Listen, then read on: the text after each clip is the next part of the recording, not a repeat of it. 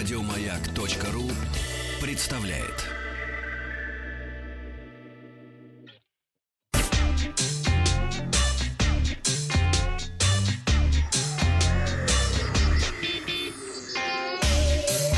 Страна транзистория.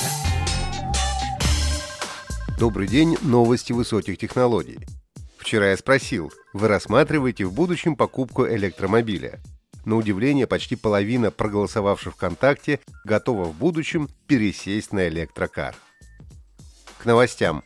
По данным аналитических компаний, сразу после открытия предзаказа на смартфоны iPhone 12 и 12 Pro покупатели стали больше интересоваться более продвинутой и дорогой моделью.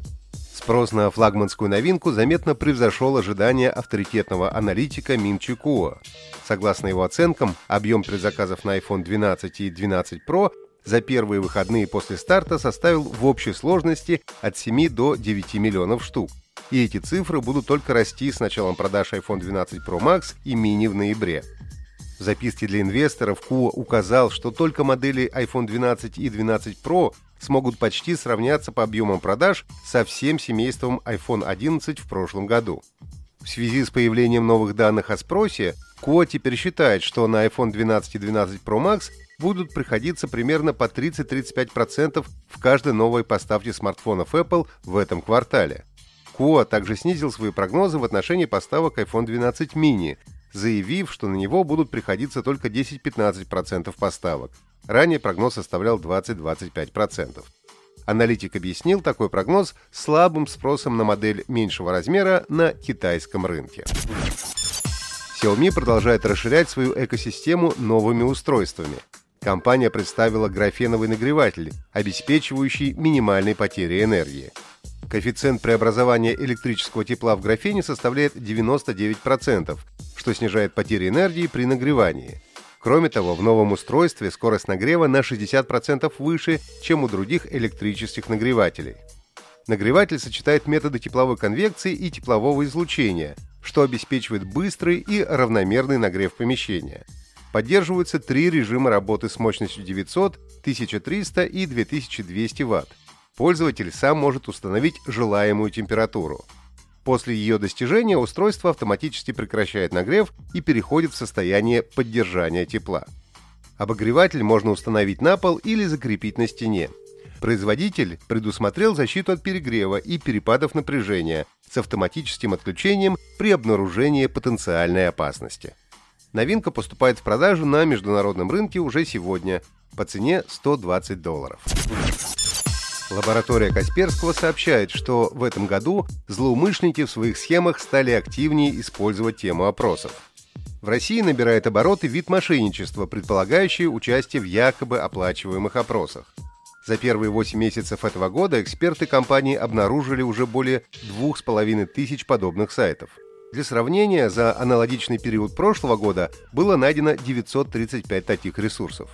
Как правило, обман начинается с сообщения, в котором обещают крупное вознаграждение за прохождение опроса, например, о качестве предоставляемых компанией услуг. Но для получения денег пользователя сначала просят оплатить комиссию или закрепительный платеж, обычно около 300 рублей. Никаких выплат никто не присылает, а комиссия достается мошенникам. В дополнение, человек рискует сохранностью своих личных данных и платежной информации, если вводит реквизиты карты. Также скам может мимикрировать под сообщения о социальных выплатах от вымышленных фондов и имитировать беспроигрышные лотереи от имени крупных компаний. Объем такого мошенничества, вне зависимости от тематики, в России постоянно увеличивается. Количество подобных ресурсов, обнаруженных компанией с января по август этого года, уже превысило 41 тысячу. Рекомендации, как всегда, традиционные. Не переходите по подозрительным ссылкам в почте, социальных сетях и мессенджерах и скептически относитесь к сообщениям о внезапном крупном выигрыше или выплате. Опрос ВКонтакте. Вы проходите опросы в интернете на незнакомых сайтах? Отвечайте «да» или «нет». Компания Nokia заключила контракт с НАСА на строительство 4G инфраструктуры на Луне. Сумма контракта составляет более 14 миллионов долларов. По словам Джима Рейтера, представителя космического агентства НАСА, сотовая связь позволит астронавтам, марсоходам и лунным посадочным модулям общаться друг с другом. 4G-сеть, которую создаст Nokia, будет намного быстрее тех форм связи, которые использовались во время первых миссий на Луну. Это уже не первая попытка Nokia запустить сеть LTE на Луне. Компания планировала сделать это еще в 2018 году в сотрудничестве с немецкой космической фирмой PT Scientists и Vodafone UK. Тогда планировалось построить 4G-сети в посадки Apollo-17. Однако этот план так и не удалось реализовать.